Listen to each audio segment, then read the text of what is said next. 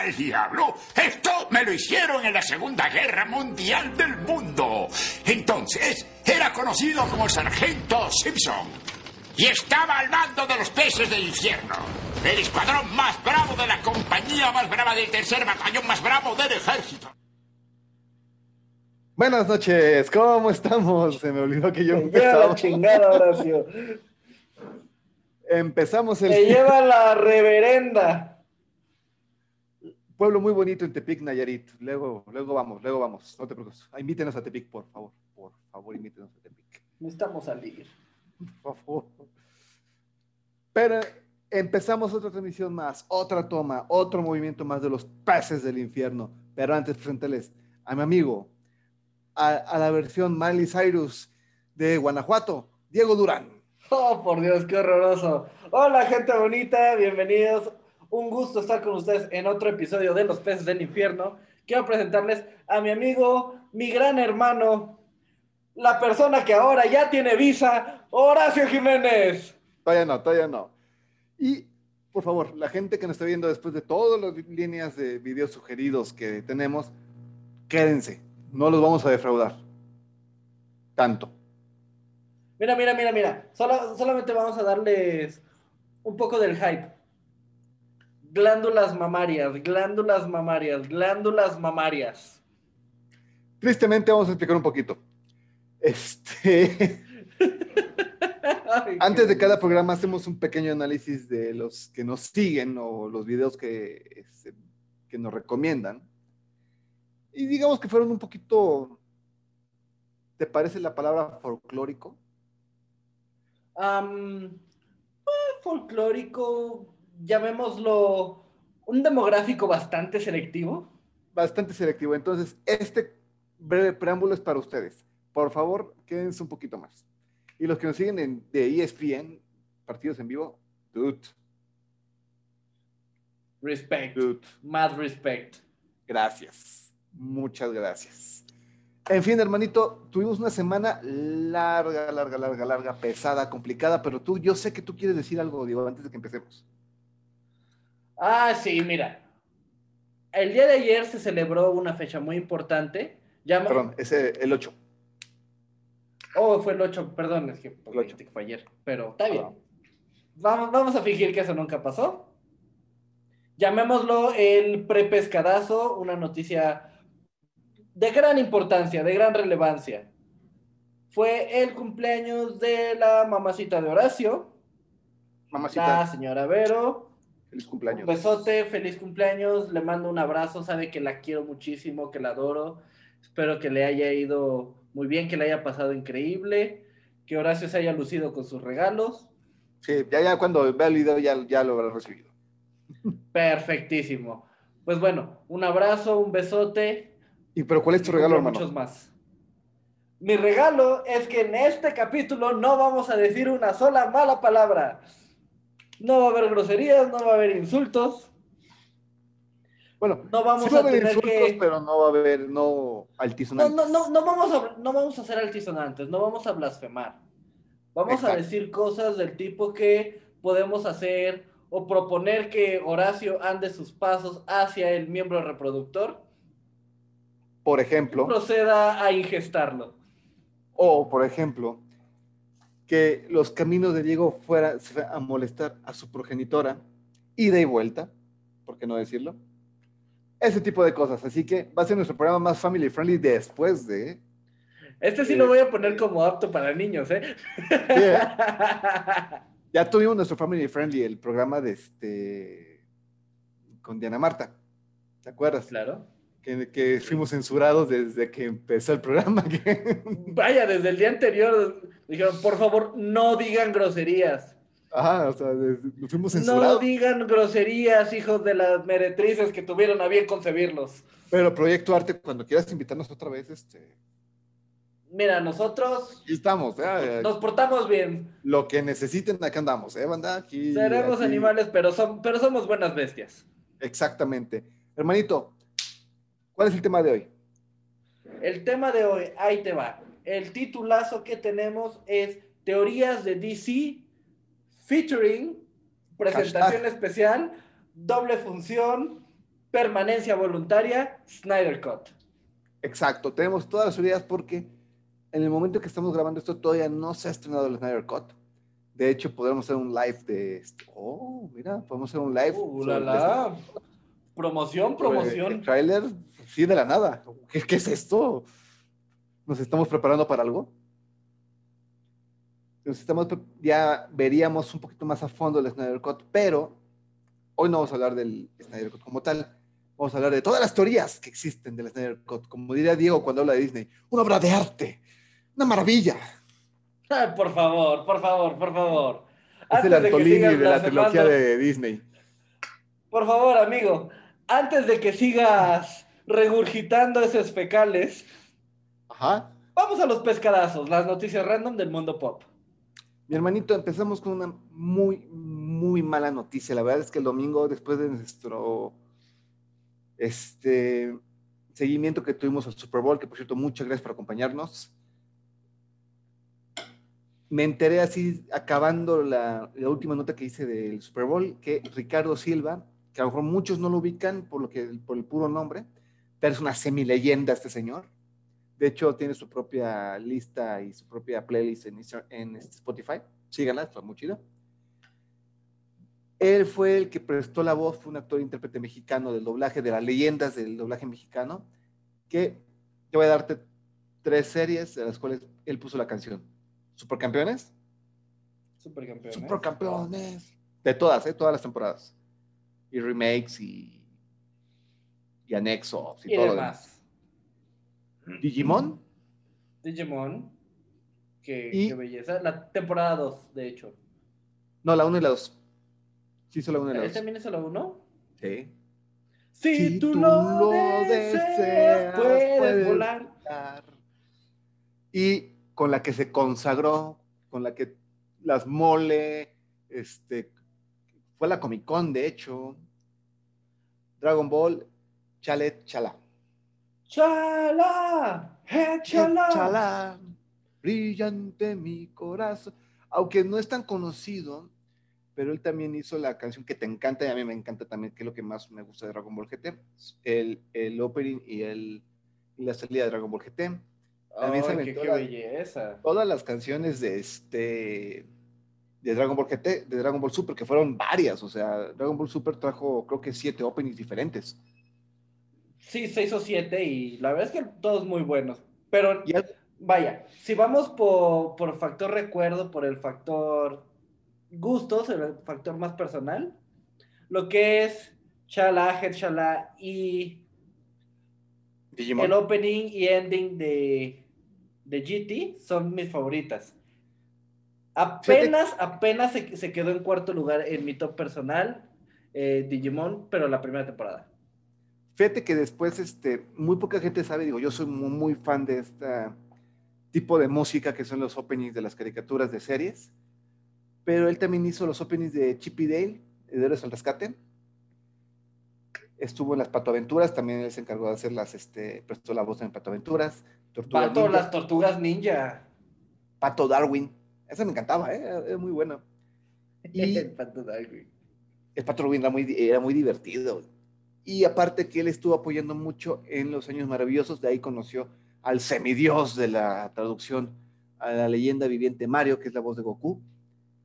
Lo El conoció. señor desde- Mario Castañeda, el héroe, La la, leyenda. Que hay tres razones, vamos a ser honestos. Hay cuatro razones por las cuales vamos a, este, a la mole. Fotos con cosplayers, es la primera. El señor Burns, obviamente.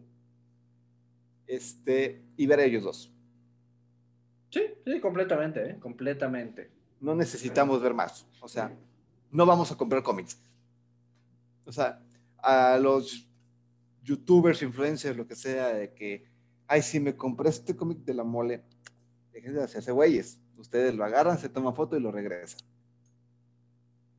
Andrés Navi, te estoy hablando a ti, porque yo lo vi. Ah, tú estuviste conmigo cuando vimos eso. Sí, fue, fue un momento ah, amargo, extraño, triste, blasfemo. Pero hasta no cierto sé, punto me- esperado, güey. ¿eh? Totalmente, pero mira, yo hablo tres idiomas y no tengo suficiente lenguaje para decir lo desagradable que fue. No. Y ya para, digo, para no seguir hablando de esta pelmazo de vida que, que es Andrés Navi, entre parte de todas sus cosas que hacía, estuvo, dio la voz en Pokémon, en la película, en el soundtrack, de hecho, para ser un maestro. Eh, y en lo que hacía como que cositas chiquitas, hacía en sus ratos libres, Bob de Constructor, hacía este, las aventuras de Silverso y Piolín, el tema de apertura, el más noventero, no el de hace dos mil años. Claro, claro. Y bueno, pues básicamente estuvo en coros con. Shrek, Shrek 2, Pulgarcita, Él hizo el, él hizo el soundtrack de Sonic. para empezar, pero, pero ahí, ahí sí hay una historia muy divertida, brother. En ese tiempo, las caricaturas que eran de Japón a Estados Unidos, que fue Sonic, Mario Bros, este, Donkey Kong, la partitura o el script no llegaba a México, güey. Entonces era invención 100% desde cero, güey. Completamente, completamente. O sea, toma supercampeones. Uno de, eh, de los openings más épicos en japonés es Dragon Screamer. Que la versión en latino no tiene nada que ver con Dragon Screamer. Tiene nada que ver, Pero pero, es una joya. encanta. De hecho, hace un poquito estuve viendo esos youtubers que comparan las intros de los Caballeros del Zodíaco con los Caballeros del Zodíaco de España. Y el vato Ah. literal lloró cuando escuchó Seiya. Sí, claro. O sea, escuchó Saint Seiya y dijo, los mexicanos son una obra de arte. No tiene nada que ver con la con la letra original en japonés. Sí, no, nada, o sea, en absoluto que ver, pero es una joya. Es una joya. Entonces, sí fue una gran pérdida, enorme pérdida. Fíjate que yo no sabía que también era, es- hizo un, en El Hombre Araña de los noventas, él estuvo, él prestó la voz para una este, cantante subterráneo. Eso lo estoy viendo ahorita. Ah, ¿en serio? ¿Sí? Y, y escribió la canción de Sabu Mafu. ¡Ja! Vato, se aventó también las canciones. Ahí te va, ahí te va. Te voy, te voy a pegar justo en el recuerdo. A ver. Él se aventó todas las canciones de Petri. ¿Te acuerdas quién es Petri? Mm, recuérdame, recuérdame. El pterodáctilo de Pie Pequeño en busca del Valle Encantado. Adiós. Así, papi. Wow. No lo esperaba. Bueno, ¿Cómo también él, lo ves? él prestaba su voz para películas de doblaje. Estuvo en Scary Movie, Mi Simpatía, como la gente Grant, Sorbiendo la Navidad, este, Búsqueda Implacable, Víctor. Vato, vato, vato, ahí te va otro, otro pegador. Él hizo todas, todas las canciones de Cuento Americano 4, De la 4. de la 4. ¿Te acuerdas de Cuento Americano? No, no, Five, five, papa, papa. mamá. Fíjate que esa mi mamá la, la recuerda porque la 2 me fascinaba. La 1 se me hacía deprimente. La 2 La 1 la uno era una mentada de madre, güey. La 1 era de los, de los vaqueros y el truco del ojo. Eso a mí me gustaba mucho. Yo la veo mil veces. La El truco del ojo. Y fíjate que me duele que no la encuentro, ¿eh? No la he vuelto a ver desde que estoy chiquito. En serio. Sí, no.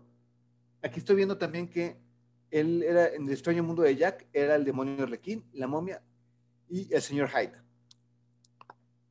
Policías y ratones, estuvo en Lost, todas las voces, literal que hice todas las voces, Grey's Anatomy.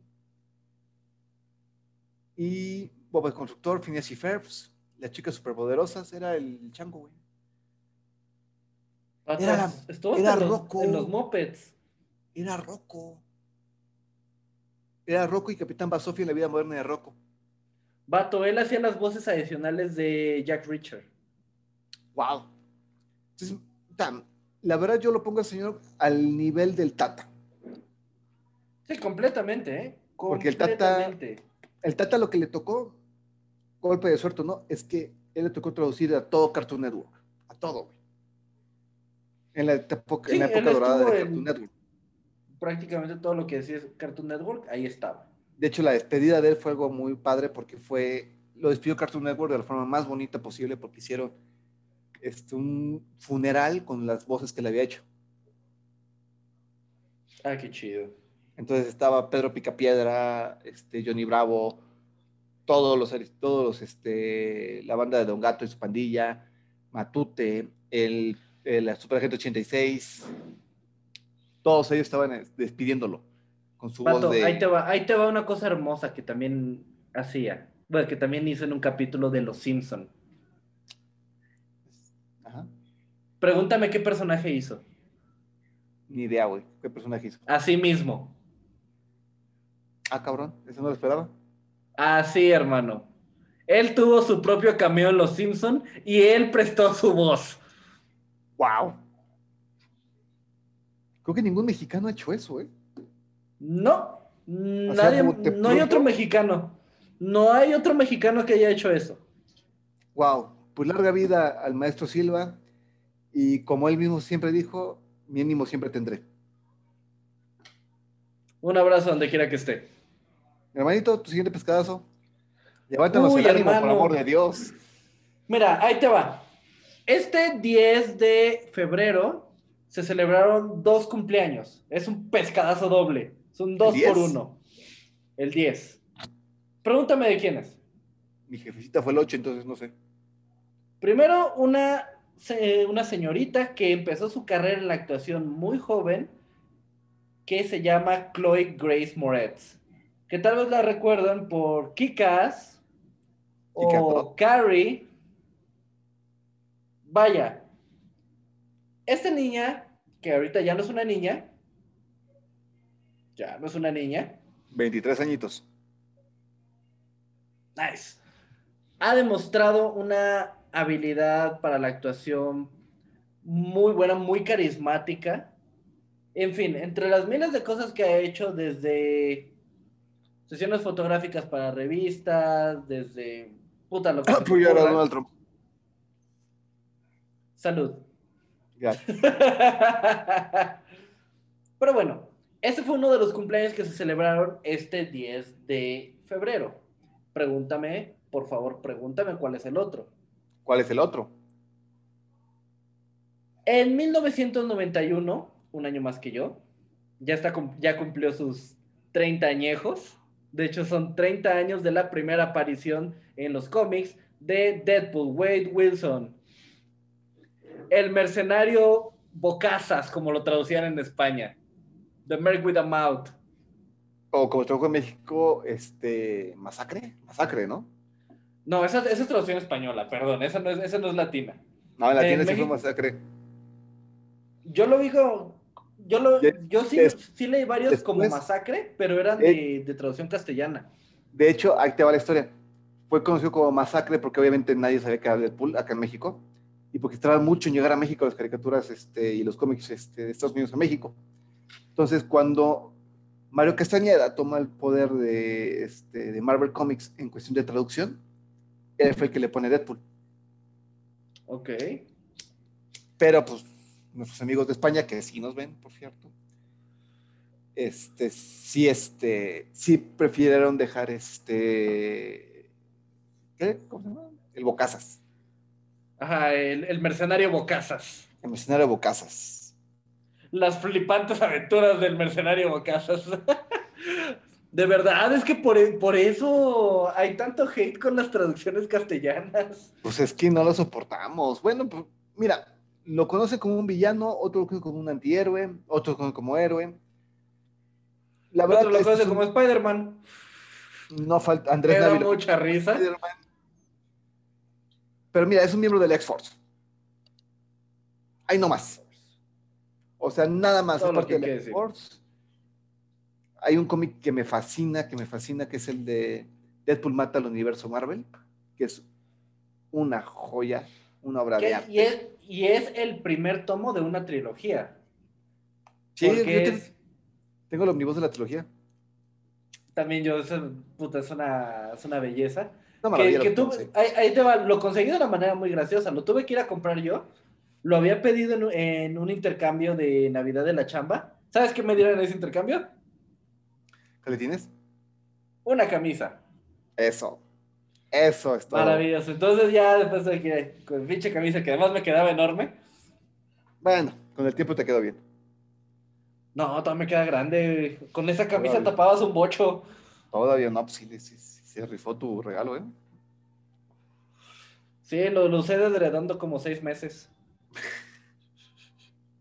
Pero bueno, es el 30 aniversario de Deadpool, hermano. 30 aniversario de un personaje que si somos bien honestos y quitamos de lado el hecho de que es de los personajes más divertidos de, de Marvel, si no es que es el más divertido. Sí. Es la historia más triste. Ah, después de Wolverine, por supuesto. No sé, o sea, a me lo violaron, güey. O sea, yo no sé, este. No sé, güey, no sé. O sea, si es triste la de Si es triste la historia de Deadpool, no te la quito. Es, muy, es una tragicomedia, mejor dicho. Ajá. Pero sí creo que le gana a Spider-Man, güey. Apostó, perdió contra Mephisto. Yo sé, yo sé, yo sé, yo sé. Y Gwen Stacy que a todos nos rompió el corazón cuando leímos ese crack. Es, imágenes que tienen sonido.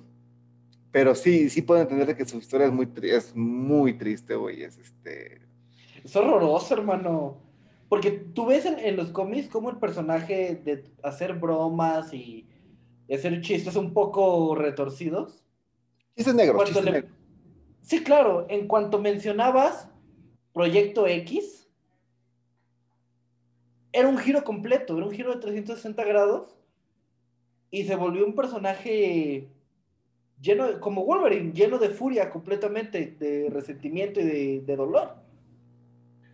Ahora, una de las cosas más importantes que tiene Deadpool como tal es algo de lo que dice el Joker. De hecho, hace alusión el Joker de esa palabra, esa frase épica que la, la comedia subjetiva. Realmente lo primero que dice esa palabra es, esa frase es este, Deadpool en el Deadpool número 33. Cuando Wade Wilson, el verdadero Wade Wilson, que, era, que lo toman ya en ese nuevo reset que tuvo Marvel como un asesino a sueldo, él mataba haciendo chistes. Entonces él toma esa frase de que la comedia es subjetiva. Para era muy gracioso. fíjate, eso es de, de los reboots que sí me gustaron. Completamente. Sí, no, el reboot los reboots que tuvo Marvel hasta Marvel Now fueron bastante buenos, bastante buenos. Marvel Now ya, en el qué ¿Qué te digo? Y ya en el ámbito cinematográfico, te maldigo Fox, te maldigo porque Ryan Reynolds hizo un terrible Deadpool para Fox y un épico Deadpool para Marvel. Mm, sí fue más para Fox. O sea, de hecho, Fox cuando pensó en liberar Deadpool, querían hacer algo como, tipo los Cuatro Fantásticos. Para no perder los derechos y los comprara Disney, tenían que sacar una película. Entonces Fox le dio libertad creativa completa a Ryan Reynolds de hacer Deadpool. Con un presupuesto, para la cantidad horrorosa que tiene de todas las películas, fue un presupuesto corto. Sí, claro. De hecho, se hace muchas burlas en la película, en Deadpool 1, del presupuesto que tuvo de este... Cuando llega a la mansión y la mansión está vacía. ¿En serio? ¿No teníamos presupuestos para X-Men? Ni siquiera para el azul. Exactamente, o sea. Pero él mismo, de hecho, estoy muy contento y preocupado a la vez de que Disney haya dicho, órale, Deadpool igual, clasificación R. pues vamos a ver qué pasa. Pero bueno, hermanito, por favor, danos tu pescadazo. Vamos con el escándalo, mi rey. Ya es que me encanta a mí ser el ventaneando de las, la cultura pop. Completamente. McCordy, Hellman. Ay, estúpida Hellman. Algún día. me preocupa lo bien que te sale. Güey, no tienes una idea cuántas veces me he reído con ese, con ese video, güey. Yo sé, hermano, yo sé. Ese dude y el de avísenme, Es que de verdad, Pedrito Sola es una completa patada en las gónodas. Pero bueno, Gina Carano, la actriz que estuvo en El Mandaloriano, que obviamente nadie sabe su nombre, nadie sabe de su nombre, nadie exagerado, nadie sabe, nadie sabe. Fue despedida de Lucasfilm el día de ayer por comparar a Estados Unidos con el nazismo. Eso es todo fuerte, pero mira que ya, ya tenía Ya se le habían toda una aguantado. tendencia. Ay, ay, ay. De hecho, en un punto, una de las cosas que más detonaron esto y el hashtag ah, para despe- de- despedirla, eh, que era Fire Gina Carano, empezó ese hashtag por un tweet de Disney, de la cuenta oficial de Disney, en conmemoración a todos los fallecidos por, por el COVID Ajá. en el cual Disney pone este tweet. Todas las respuestas era, ¿y entonces por qué tienen entre sus líneas a alguien que abiertamente está en contra de las máscaras, perdón, los cubrebocas y que dice que, que no es cierto que el COVID es una estrategia de dominación mental y demás? O sea, Pati Navidad con más lana. Sí, claro, Pati Navidad ganan dólares. Sí, sí, sí. Mira, Disney tuvo que decir esto a raíz de las polémicas publicaciones de Gina Carano. Fíjate que la taguearon, no, hay, hay- hay que ser este. ni yo. Vaya, ni yo con. No, me queda claro. Pues yo creo que era más como porque no le habían dado un comunicado oficial, entonces era que se enterara por Twitter. Sí, es que se enteró, ¿eh? Porque, bueno, a raíz de las polémicas publicaciones de Gina Carano en sus redes sociales, Lucasfilm ha emitido el comunicado que Gina Carano no es actualmente empleada de Lucasfilm y no hay planes para que lo sea en el futuro. Agregaron. No obstante, sus publicaciones en las redes sociales denigraron a las personas por su integridad cultural religiosa y aborrecibles e inaceptables. Aborrecibles e inaceptables, subraya- subrayita y negro. Carano interpretó la de recompensas para que sepan su nombre, Cara Dune, en las dos primeras temporadas de Mandaloriano y, y parecía que íbamos a hacer una serie de ella, pero ya ahorita ya. Sí, no, no, no. Ya, digamos, Entonces- digamos que, que ya no. Sí querían hacer una serie que se llamaba Rangers de la Nueva República, tú te acuerdas de que platicamos de eso, ¿no? Sí, sí, que sí. era un spin-off directo al Mandaloriano. Pero a partir de que todo esto que pasó, se pensaba que Cara Dune iba a ser este, la, la protagonista. Y yo estaba muy contento con este personaje de Cara, porque se me hacía un empoderamiento femenino tal cual, como debe de ser. Sí, no correcto, forzado, bien hecho. El personaje fuerte. era, era hermoso, era fuerte, No era, estaba ser, muy bien desarrollado. no dejaba de ser femenina, pero brava, mostrando que pues, yo también puedo, yo también sé. O sea, era un paracaidista de los Stormtroopers. Tú dime nada más que, qué nivel tenía de, Nada más con eso. Entonces, en su cuenta oficial de Instagram, publica una foto del- de cuando los judíos están siendo atacados por, el, este, por la antigua nazi. Y ella pone de fondo, mientras tanto en California, y pone esa foto. Eso fue lo que detonó. No tanto sus opiniones, digo, está bien, Que sus opiniones también eran. eran bastante rudas que no las compartimos aquí en los peces del infierno.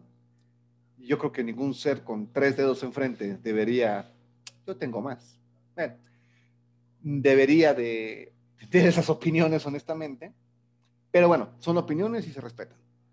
El caso es que ya comparar a la Alemania nazi, que por más que la quieran ver romántico y que digan, no, es que Hitler no era bueno, cuando tu amigo fascista con unas copitas en demás te dice, Hitler no era tan malo. Bueno, sí era malo, no, Sí sí, era sí malo. era, sí era. era muy malo. Pero ya Ahora, comparar, perdón que te interrumpa, pero es que hace 12 horas ocurrió algo nuevo. ¿qué pasó? Mira, ¿has escuchado de Ben Shapiro? Sí.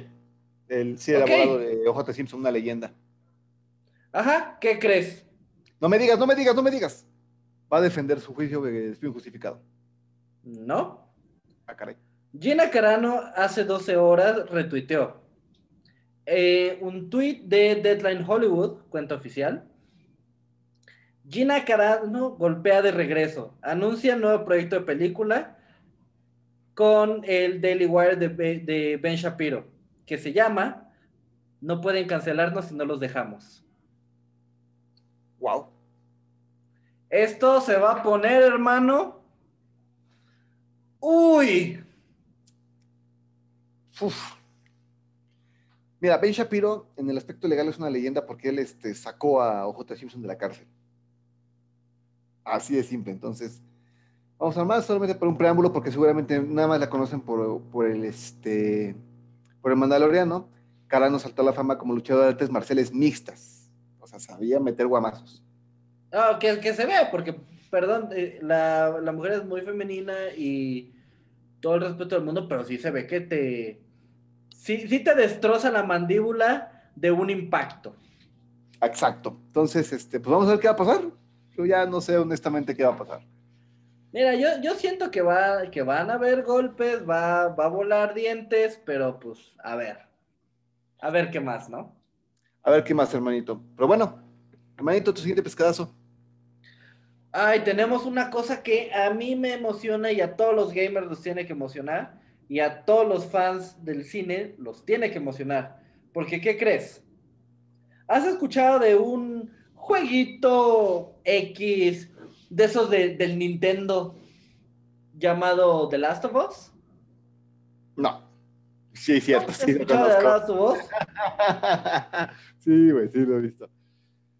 Por favor, Aunque, aunque. encamina tus pies hacia donde un burro ha hecho de las suyas aprovechando el ímpetu primaveral. Pero fíjate que lo jugué nada más una vez en mi vida. ¿Ok?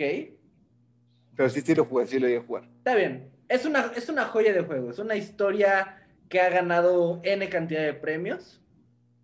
Tanto por la historia, desarrollo de personajes, por el- los soundtracks. Y por lo mismo, HBO decidió hacer una película, de la cual ya tenemos definidos quiénes van a ser los protagonistas. Que es ¿Quiénes son, hermano? una, un adolescente y un hombre ya más maduro. Tenemos en el papel de Ellie a la señorita, señorita, señorita, usted es mi persona favorita, Bella Ramsey. Ok. Y para el papel de Joel, tenemos a nada más y nada menos que a Pedro Pascal. Hermano, El Pedro Mandaloriano. Pascal y Bella Ramsey. El camino así es.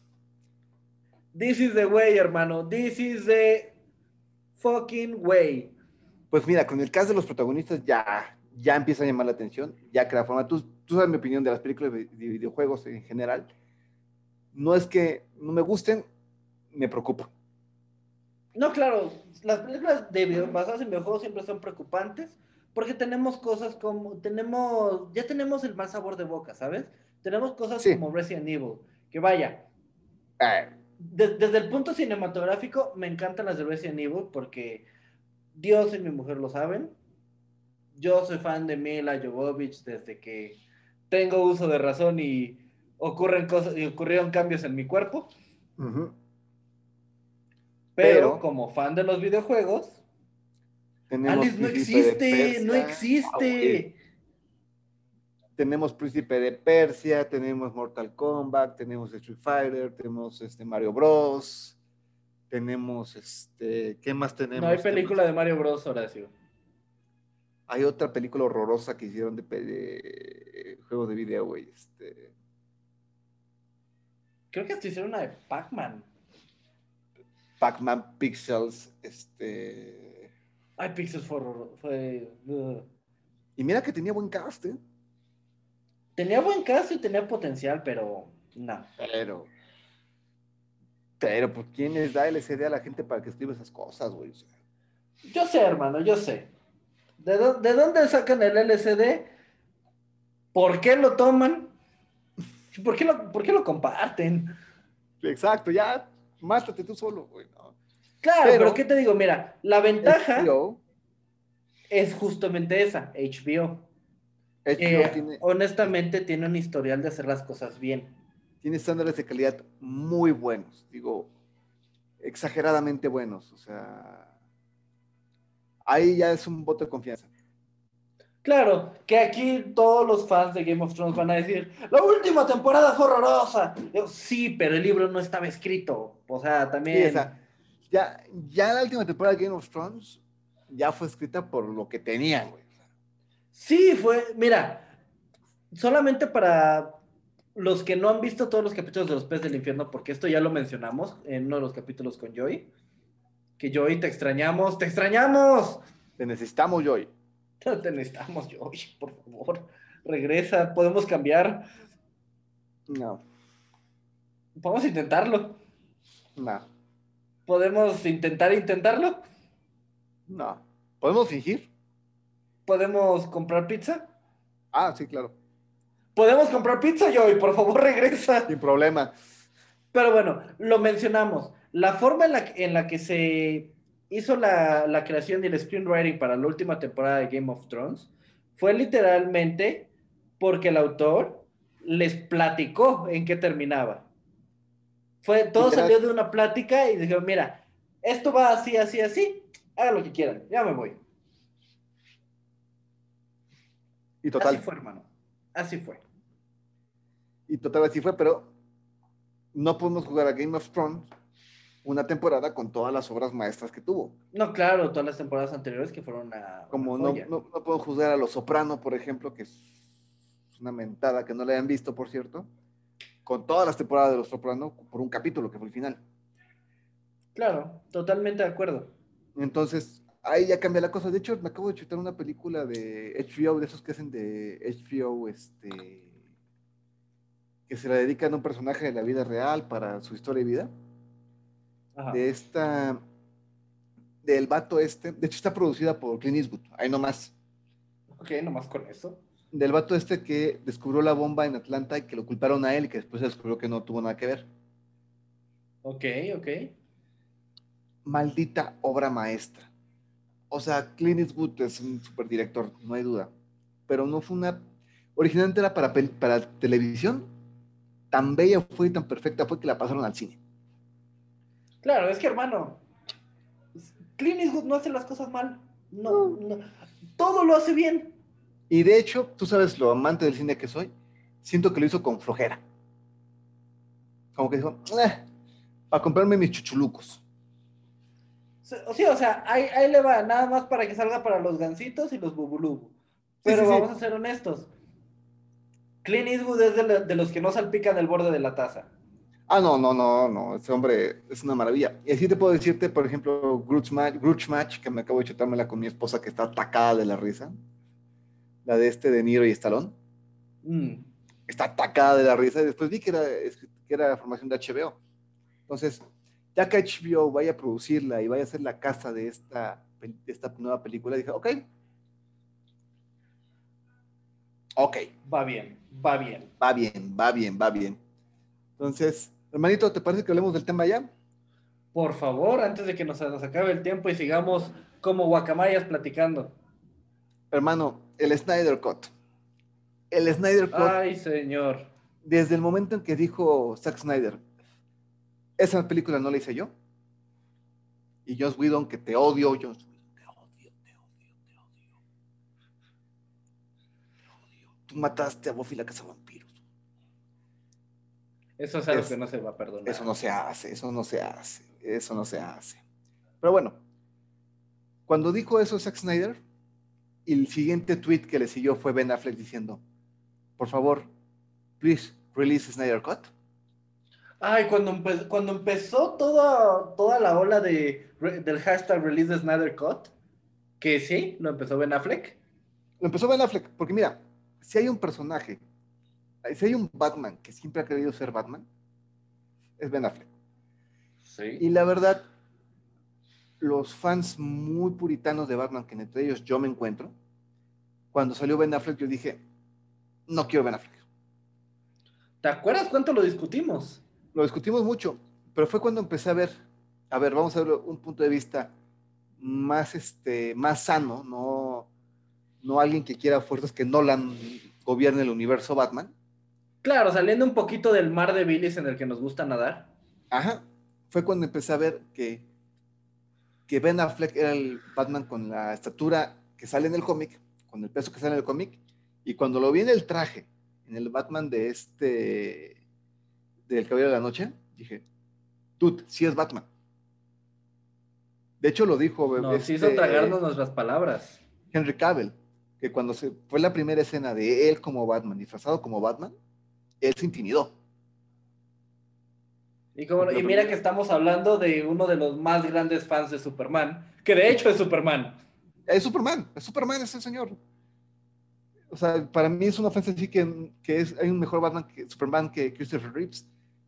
Pero, dude, cuando vi a Henry Cavill dije, guay. Mira, Es desde el, punto de, desde el punto de vista en el que él peleó algo que puede sonar muy ridículo, que es el, en las escenas en las que él salía sin camisa, el no rasurarse, el dejarse el pelo en pecho, el argumento que dio fue como, dude, tú eres Superman. Del punto que dijo, no, Superman siempre ha tenido pelo en pecho, lo ha demostrado, aquí está la portada de, Bat- de rete- Superman de. Exacto, entonces fue cuando empecé a ver, cuando decían, es que Batman no mata. A ver, vato, no es el Batman que conocemos de la era dorada. Es el Batman que no, no va a matar, pero si te mueres en el camino, no es mi bronca. Sí, estamos hablando del Batman de Dark Knight Returns. Exacto, un Batman más violento, que, es que ya tiene 20 años trabajando contra el crimen. Las, todos los guiños que dio de, las, este, de cómics pasados en Batman v Superman, que mucha gente lo juzga, pero lo que no sabe es que Snyder así le gusta. O sea, te da una, te da una escena que tiene un contexto enorme, enorme. Entonces, cuando empezó a salir el release Snyder Cut, que fue con, por este Affleck, que de ahí le siguió esta Gal Gadot, de ahí le siguió Cyborg, que Que pasó lo que tenía que pasar. después se le metió- Momoa. después bajó un, un archivo con virus y pues ahí se... Eso te pasa por usar Ares. que mi rey, ya tenemos más, o sea, ya hay más cosas. Pero Jason Momoa dijo, la verdadera película de la Liga de la Justicia era más oscura, más violenta. Y es el público el que va se va a hacer. se entiende que la gente de que los que son son este fans de Marvel no le gusta la Liga de la Justicia. Se puede entender por la simple razón, no es el público al que va dirigido. Porque el público de Marvel es más familiar, más de echarte 20 chistes como Thor Ragnarok. Es más Thor Ragnarok, completamente. Ah, que no está mal, ¿eh? O sea, ¿te puede gustar ese, ese tipo de humor? Bien. Pero los que ¿Quién te somos fans que de no? DC, somos un humor más negro, más rudo, nos gusta más la violencia y más profundidad en los personajes. No, qui- no quiero necesariamente decir que somos un público más maduro, Pero sí, pero no voy a decir que no. pero sí, o sea, tú tienes a un, el personaje más complejo de DC, de Marvel, perdón, en el universo cinematográfico, se llama Tony Stark. ¿Ok? Porque es el que pasó de ser egocéntrico, playboy, millonario, a ser el héroe pasando a través de su propia vida. Claro. ya tenía una hija. Pasando por etapas de, vaya, si te vas a los cómics, desde el alcoholismo, desde estrés postraumático, Sí, no desde un héroe, ser un protagonista roto. Vamos, vamos directamente al universo cinematográfico, no nos metamos más porque Tony Stark es más profundo en los cómics, es un personaje más complejo todavía en los cómics. Pero déjalo en las películas, es un personaje que de ser un niño rico, un playboy, empieza a vivir un estrés postraumático de guerra, que es Iron Man 3. Y de ser eso, empieza a ser un hombre que empieza a cuidarse más a la familia, más un legado, proteger al mundo, que debe poner un escudo al mundo, a pesar de que invada la libertad de, este, la persona. Y defiende sus ideales a muerte. Bueno, DC tiene todos sus personajes son así. Son muy profundos, su código moral es muy estrecho, es muy, muy directo, pero a menos que seas Batman, no tienen problemas en romperlo, a menos que sea Superman. Superman, su código moral sí es muy estrecho, pero Es muy estrecho, es muy rígido. cabe la pequeña diferencia. Él no es humano. Tiene humanidad. Y fue creado por humanos. Y en palabras de Batman, es más humano que Batman. Es más humano. Y por eso él protege tanto su código moral. Batman no. Batman tiene un código moral en que si él mata, se vuelve como los que mataron a su familia, por eso él no va a matar. Pero, si en el camino algo te pasó, lo siento. Usted disculpe y espero que en el IMSS te atiendan rápido. Sí, exacto. Entonces, ese, ese era la teoría que tenía, o la idea que tenía Zack Snyder con la Liga de la Justicia. Aprovecharon el suicidio de su hija para sacarlo de la línea y poner a Joss Whedon, que pues, ya vimos la porquería que hizo, ¿no? Pero ahora, el primer, la primera teoría que tenemos, todo esto que quede claro que son teorías, ¿ok? No estamos, no, no hemos recibido un libreto, ni es que Zack Snyder me- nos marcó, dijo, oye, en peces, este, les paso el libreto, a ver cómo, ¿qué les parece? Son Sí, no, 800 no, no. páginas, porque, seamos honestos, no vamos a leer 800 páginas. Ah, no siento el Snyder Cut a lo mejor y sí, pero. Pero Yo mira. Yo la sí- sí mitad ya sí me diría, tocó- Perdón, pero es que sí me, sí me tocó tener que mandarle un WhatsApp. No lo mandes, Horacio no lo va a leer, nos aguantamos. nos aguantamos. Pero, por ejemplo, la primera teoría, todo empieza desde el sueño de, este, de Bruce Wayne. que en la película de Whedon pues, nunca pasó. ¿Por qué? Solo Dios sabe. Que ese es el gran parteaguas que sale en toda la serie de, en todo el serial de, este, el por qué Batman se vuelve tan violento contra Superman. ¿ok? Esa ilusión que decían que era un sueño, que no, que fue real. Los que saben el tipo de poder que puede tener Flash en cuestión de romper barreras, romper universos y romper tiempo, sabemos que no fue un sueño. Totalmente. Ahora, algo que me encantó y que ahí va mi teoría al respecto. Dime si no, ese sueño ya y metiendo un poquito más algo que se liberó más recientemente, que es la nueva caracterización del Joker. Que déjame decirte que redime mucho a Jared Leto en comparación a- al Joker que había hecho. el- la foto que subieron hace unos días, un Batman en la espalda con el abrigo, y el día siguiente te ponen al, al Joker de Leto. Exacto. Ahora, hermano, dime si estoy equivocado, si estoy diciendo falacias, si fumé algo extraño, si mis cigarros tenían el pastito de Mefistófeles o algo así, Ajá. pero me suena un poquito también a, a un pequeño guiño a Injustice. Me- tengo, tienes toda la razón, hay un guiño a Injustice, pero hay un cómic, que ahorita no me acuerdo el nombre, en el que Batman se tiene que aliar con el Joker para vencer a un villano de Apocalipsis. De hecho, hay varios. eh. El último, el más reciente, fue Batman Metal. Sí, pero es, hablamos de que no estamos, o sea, esa película fue escrita en el 2016. Claro, claro. no le, no le tocó el Batman Metal. Sí es un... Y aparte que a Snyder le gustan más los cómics de la era de bronce. Ya más violentos, ya más agresivos. Entonces me voy más porque va a haber una alianza entre Batman y el Joker. Ok, ok, para el bien común. O, deshacer el, el mal común que ya se hizo. Que una vez más, Injustice. Injustice. Porque si, si te acuerdas de Injustice, tanto de, lo, de la historia del videojuego como de los cómics que le dieron continuidad, el Joker era parte de la revolución que empezó con, con Harley Quinn. Exacto. Ahora, ya tenemos el, el guiño más este, del el traje negro, que no sé, a ti a mí me encantó el traje negro. Me cambió la vida. O sea, me cambió la traje- vida. El Vi el traje negro y dije, ya no voy a, ya no voy a tomar, ya no voy a decir groserías, fui a confesarme. O sea, el, el traje negro, güey. O sea, el traje negro dije, no puede ser. O sea, muchos habló del el traje de eh, Robin, ¿te acuerdas? En Batman contra Superman. Sí. Está pintarrajeado Que- con este. Que a todos, que a todos nos dio el guiño de Jason Todd y Whedon una vez más nos dio pura extensión de la personalidad árabe. Exacto, porque decía, jaja, jokes on you, Batman. O en español que dice, Jaja. la, la bro- la broma, la broma fue a ti, Batman. Muchos dijimos, obviamente fue este Jason Todd y queríamos que fu- fuera Jason Todd porque pues, lo mejor Jason Todd fue su muerte.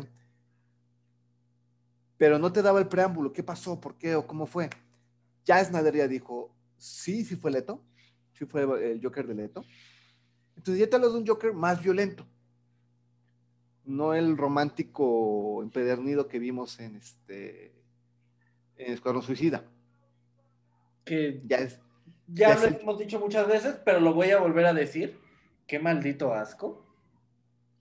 Fue aterradora esa película. Fue, fueron, fue hora y media de. ¿Qué estoy viendo? O sea.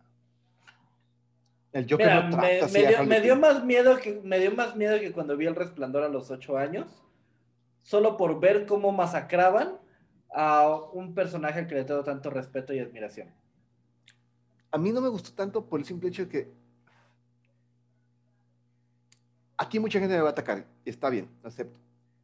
Pero el Batman de Nolan, este Bale, sí le echó esfuerzo al personaje, pero no lo hacía con amor. O sea, no fue hecho con amor ese personaje. De hecho, lo dijo, me fastidiaba usar el traje de Batman. Cuando vi al Batman en esos cortes, en, el, en Escuadrón Suicida, vi a un Batman enamorado de su personaje. Ver a Ben Affleck haciendo cortes, como que queriendo hacerlo, este, que ahí te va la siguiente teoría que tengo. Y pues fue, fue como mataron a ese Batman. Fue- para mí fue muy doloroso eso. Pero el ver que se dice que Batman va a morir en esta película, en el Snyder Cut, la teoría de que Batman muere en esta película, Es fuerte, es pegadora. Porque mira, yo no sé si salga bien de esa nos, ha película. nos ha tocado eh, leer más bien. ¿Qué te gusta? ¿Cuatro o cinco muertes de Batman? Creo que la que más recuerdo es la de este Crisis Final, ¿Qué dices final? que fue la ¿Qué más nos lleva? ¿Qué nos llevó una vez más al Snyder Cut? ¿Por qué? Porque tenemos al amo Lord y señor de Apocalypse. Darkseid. Qué bárbaro se ve Darkseid, por cierto. Dude, Y dude. no es, la- y no Da es el miedo. corte final. No es el corte final Darkseid que vimos. Todavía lo vimos un poquito con más con CGI. Entonces yo no sé cómo va a estar este. Se va a, pon- se va a poner intensa Este la cosa, ¿eh? Darkseid se ve. Porque hon- honestamente, una de las cosas que los fans nos, nos decepcionó, ver a los parademonios con Stephen Wolf y demás, que ok, pero todos los fans nos quedamos como, ok, los parademonios realmente solo le sirven a un señor, Exacto. que es el señor Darkseid. Y los que nos gusta el, el- nos gustó el universo cinematográfico, el uni- universo animado de DC. Los parademonios bien pudo haber, pudo haber sido una mezcla con Doomsday para fastidiar a la Liga de la Justicia. Claro, y ese una vez más fue el problema con la Liga de la Justicia de Whedon. Ni siquiera se menciona a Darkseid. Exacto. Whedon Y tomando en cuenta, perdón, eh, y tomando en cuenta que Justice League es una película hecha para los fans de los cómics, para los, los fans a de hueso colorado de DC, son- son nos dejó con no- sí, claro, nos dejó con muchas, con muchas incógnitas y preguntas sin resolver. A mí me dejó como un, un muy mal sabor de boca. O sea, aparte de todo, de la boca falsa de Henry Cavill, de, de una Gal Gadot que traía una cara de que no lo que quería. Después de ver la joya que fue Batman v Superman, porque Batman v Superman, sí, si tú no eres fan de los cómics, no te va a gustar. Lo que está pasando con WandaVision, si no eres fan de los cómics, no te va a gustar. Pero si tú eres fan de los cómics, desde el primer capítulo te atrapa WandaVision. Claro, y si no eres fan de los cómics, pero tienes al lado a alguien que es muy fan de los cómics y se toma el tiempo para decirte qué es lo que estás viendo, que es el, el caso de mi esposa, que no es tan fan de los cómics, pero está enamorada de WandaVision. Yo te voy a dar el ejemplo de con mi, con mi esposa. Mi esposa, tú sabes que no le gustan los cómics. Y se chutó. Batman v Superman, no le gustó. Me vio viendo una vez este, las dos películas del Caballero de la Noche. Se las chutó, le encantó. Y después vimos Batman v Superman. La amó. Amó la película. Porque dijo, ya entiendo por qué Batman le tiene tanto miedo a Superman. Exacto. O sea, no es nada más un miedo irracional. Sí, no, no, no es un miedo sin fundamentos. Tiene todo un porqué. Y después, este, en Justice, que sabes que, que es una parte de las teorías que pasa de que a lo mejor. No sé si viste el GIF que, que puso este Snyder, del Superman negro con los ojos rojos, este, cabreado. Cabreado. Cabreado. Bastante importunado. Importunado. Dude. Injustice.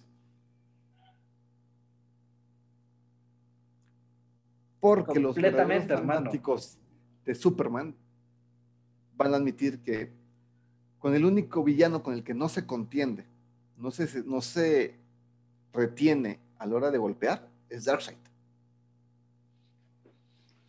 ¿Veremos un Superman contra Darkseid? Yo siento que sí. Yo honestamente pienso que sí. Porque siendo francos, así a la brava, tíralo, tíralos al ruedo. Nadie le va a dar pelea a Darkseid, además de Superman. No lo va a hacer Aquaman, no lo va a hacer Wonder Woman, considerando que son los personajes que, digamos, tienen fuerza sobrehumana. Obviamente no lo va a hacer Flash. Batman seguro lo va a intentar y no le va a ir bien. Que apoya la, apoya la teoría de, de, que Batman va a morir en el Snyder Cut. El único que podría es Superman. Y nada más. Ahora, se habla en esta, en esta película sobre los linterna verde. De hecho, desde este Wonder Woman, se habla de los linterna verde. Fue la primera vez que hablaron de linterna verde después de lo que no podemos hablar. De los no nombrados. después de aquel que no debe ser nombrado, del Voldemort de DC. Exacto. Ya habló el, el, actor que sí encaró a Carl Jordan en esta película y dijo, ojalá que Zack Snyder me dé una oportunidad. Porque la verdad, los Linterna Verde es una parte vital de DC Comics. De hecho, él junta a la Liga de la Justicia. Y seamos honestos, yo soy verdadera, yo soy profundamente fan de, de Linterna Verde. Yo cada día miro al cielo esperando que me caiga un anillo. Yo me sé el juramento de Linterna Verde, tú lo sabes perfectamente bien. Sé los 32 juramentos de Linterna Verde. Y el juramento de cada una de las linternas. No solo de, la linterna verde. Cada una de las linternas verde, güey, tú me conoces, que yo te he recitado cualquiera de los, de los juramentos de linterna verde, excepto de las negras, que casi no me lo sé. Ah, pero, pregúntenle cómo, cómo hacer una declaración de impuestos. Ah, claro, güey, no sabes que el rollo que me metí. Pero yo sí espero que tenga una linterna verde y que salga un Hal Jordan. O, que ya sería mucho pedir, un Kyle Reiner. Ok, honestamente, honestamente, me voy más por Hal Jordan. Por el factor cronológico y porque a, mí me gusta más Hal Jordan que Cal Reiner. Es el más famoso Cal, este, Hal Jordan, perdón. Cal Reiner es mexicano, es de Guadalajara, by the way. Sus papás son de Guadalajara, perdón. Este, una, porque me gusta por eso. Otra, porque es el único linterna que ha tenido todos los anillos en una mano, sin volverse loco. Eso sí, eso es completamente de respeto. Y la muerte en Injustice que tuvo, no, no, fue, dije, ¿por qué? Son de esas en las que tiras el cómic y te sales a dar una vuelta. ¿Por qué, las, ¿Por qué los personajes con más profundidad los matas de esa forma? Fue como cuando mataron a Nightwing, y dije, neta, neta. Yo sé, yo sé, yo sé. A Nightwing los matas de esa forma tan las, muertes, las muertes de DC usualmente no son tan mediocres, excepto con personajes bastante chidos. bastante fregones. Por ejemplo, universo cinematográfico, universo animado, perdón. Las muertes en los este, en la Liga de la Justicia contra Apocalipsis fueron épicas, fueron brutales, fueron sangrientas. Creo que es la película más sangrienta del universo animado, ¿eh? Totalmente. Pero ahí te diste cuenta que pelearon hasta el final y murieron hasta el final. Por ejemplo, Nightwing, por ejemplo. Aquaman, lo linterna, lo linterna, todo lo linterna. El del, literal, todos los linternas verdes. todo linterna verde. O sea, y pues aquí vamos a tener al cyborg de, de cuatro manos, que sabrá Dios por qué, pero lo vamos a tener. Era ese clásico caso de que no lo queríamos, pero ya lo tenemos. Sí, para ver qué pasa. Horroroso, pero hermoso.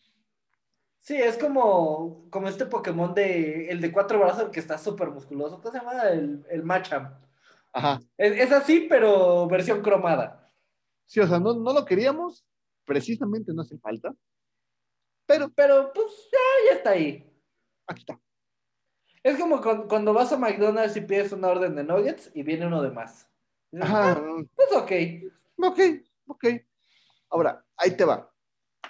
Lo único que medio respetaron del Snyder Cut en, la, en Justice League de Whedon fue la parte final, donde sale, donde hablan de la Liga de la Injusticia.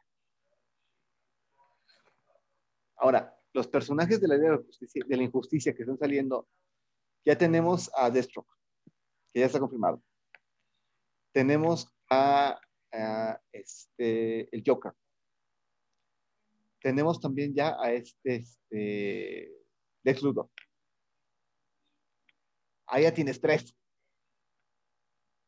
Y los que faltan, hermano. Y los que faltan, porque se ha hablado a Rael, se ha hablado este Bizarro, se ha hablado de este, este, este, bueno, obviamente, este, Darkseid. Creo yo que con esas cuatro horas que vamos a ver, porque son cuatro horas de película, que era miniserie, ya dijeron, eh, película, eh, a ver cuatro. Ahí les va, cuatro horas. Y los fans decimos, pues me la aviento. Pues, pues, o sea, realmente me dicen, es que es muy larga esa película. A ver, Diego, ¿cuántas maratones de películas no nos hemos hecho de sus películas superhéroes? ¿Cuál fue, el más largo, ¿Cuál fue el más largo, güey? ¿Te acuerdas? Fue el de este. Fue antes de Avengers, ¿no? Sí. Nos echamos este, Iron Man, las dos que tenían. Nos echamos este, Thor. Primer Vengador, Thor. Bueno, nos aventamos hasta la de Hulk. Nos aventamos Hulk, que no, no- no teníamos que verla, ¿no? No, no teníamos por qué, ave- y nos aventamos las dos, nos aventamos la de Eric Bana y la de Edward Norton. Edward Norton. O sea, nos echamos todo eso para, nada más para ver Avengers en un día. Vato, yo me... ¿Cuánto fue? ¿Seis me- horas? Fácil. Mira, mi, ma- mi maratón más largo no necesariamente, no es de cómics, pero pues entra en el mundo completamente. Vato, en un día, mi esposa y yo nos aventamos todas las del Hobbit y el corte del director de El Señor de los Anillos. Ah, está larga. Con mi esposa nos chutamos el primero de enero. Mira, por, suena mucho decir, pero Sage se queda corto. Mi esposa y yo nos echamos el primero de enero, nos echamos la segunda y tercera temporada de Cobra Kai. ¿Ok? El primero de enero. Y eso que nos salimos a como que ya no queremos ver más guamazos. Solo para orearse tantito. Para ver que el mundo no es tan oscuro. Literal, nos compramos unos tamales y regresamos chutando lo que nos faltaba, güey. Eso fue en un día, o sea, son cuatro horas, tampoco es tan grave. es tan grave. Sí, es como que pues, entro al cine a las seis y salgo a las diez y ya no. Ahora, esta es otra cosa que quería decirte. A partir del lunes, la Ciudad de México entramos en semáforo naranja. A toda la gente que nos vea hasta este momento, por el amor de Dios, pórtense, Pórtense bien, pórtense bien, no hagan cosas raras. Pórtense bien. No le, no le hagan caso a Gina Carano. O sea, si la única forma en que podamos ver en el estreno Justice League, Snyder Cut, es en el cine, porque HBO Max no va a llegar a México hasta el año que viene. Si es que tenemos el año que viene. Si, si, toda- si todavía hay mundo, va a llegar, porque ni siquiera va a salir en HBO Max. ¿Cómo se llama? HBO Plus, HBO Go, Max. Max, ¿no? Ah, tienes razón, HBO Go. HBO Max, ¿no? HBO Go, sí. Ajá. Es, es lo mismo. La única forma es que don Carlos Slim diga, órale, compro los derechos. Como pasó con Cabello de la Noche Regresa. que nada va a salir en DVD y Carlos Slim dijo, ¿quieren a su señor? Órale, ahí está en el cine. ¿Quieren el Batman? Ahí está su Batman. Ahí está Dos su aguacates y un Ferrari. ¿Por qué no?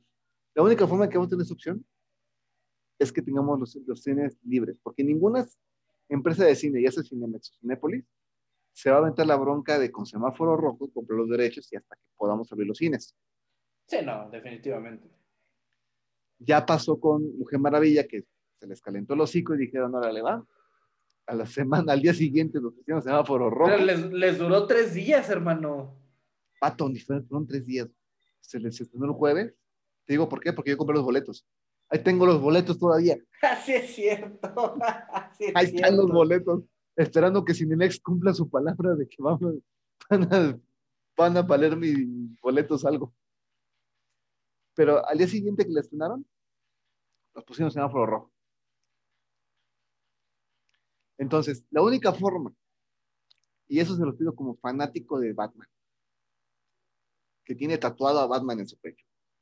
Aquí está otro fanático de Batman que tiene años viendo a Batman. Por favor, pórtense bien. Queremos No ver esa nada película. malo. Mira, hace poquito cuando estaba haciendo unos trámites, en una de las cabinas alguien pegó una hoja así que impresa en papel bond. Me encantó, hermano, me encantó. Y es el consejo más inteligente. En esta temporada, estornuda como Batman. Y era una foto de Batman cubriéndose con la capa. Mi mamá me mandó esa. Eh, Es muy simple. Cuídate. Yo sé que no te pusiste que te quedes en casa, que sería la mejor opción. Pero pues, hay gente que tenemos que ir a jalar. Lo que te puedo decir Sí, es, para, lo- para los que no pueden estar en casa, salgan con cuidado, guantecitos, cuídate, guantecitos, cubreboca, cubreboca, una careta. va a valer la pena. Va a valer la pena, viejo. Va a valer la pena en cuando tengan esa, ese punto y veamos el Snyder Cut y digamos, valió la pena todo lo que te guardaste y yo te diga, valió cada maldito minuto. Cada maldito segundo, hermano. Cada maldito segundo. Exacto. Entonces, hermanito, pues con esto terminamos. Yo creo que con eso terminamos, por, antes de que nos- se nos caliente más el hocico e incumplamos la promesa que le hicimos a Tomami por este capítulo. Exacto. Por favor, el domingo, ¿qué te parece, Diego? ¿Cómo eso de las 7? Me encanta, me encanta. El Bueno, domingo a las espera, espera, espera, es que es 14. 14. Pues Pues, aquí en México no ahí nos hablamos, mucho. ahí nos hablamos y lo ponemos en redes. Pero vamos a hacer el, este, el análisis del Snyder Cut en un live. Sí, 15 definitivamente lo vamos a hacer. Vamos a ver a qué hora porque es 14 y somos casados, entonces Pero sí vamos a ver el Snyder Cut, vamos a hacer un análisis. Al momento, la palabra, la promesa ahorita es no vamos a subir ni en redes el Snyder Cut hasta que lo analicemos. ¿Estás de acuerdo, Diego? Totalmente, hermano. No lo vamos a ver hasta que lo que hicimos con este con la de The Batman. Mira, no lo prometo, lo juro. En el día más brillante, en la noche más oscura, Te cerró esto. en el día más brillante, noche oscura, que ningún mal tema mi poder, porque aquellos que adoran al mal teman el poder. La luz de linterna verde. El- exacto. Y sin nada más que agregar, hermanito, ¿qué le tienen que dar a este video? un batisuculento like y otro batisuculento like del Snyder Cut. Diego ya vio la primera temporada, eso subió los views, así que Vamos a seguir con eso. exacto. Entonces, Strike first, strike hard, no mercy. desde mi hermano, mamá, en cumpleaños, te veo el ratito, hermanito, Por favor, por favor. Nada más, para lo único que necesito que se quiten su cubrebocas, se lo bajen tantito nada más. Tómense su batileche. Patica, Bati, vámonos, hermano, y pónganse cubrebocas. Bye. mantente sano, cuídate.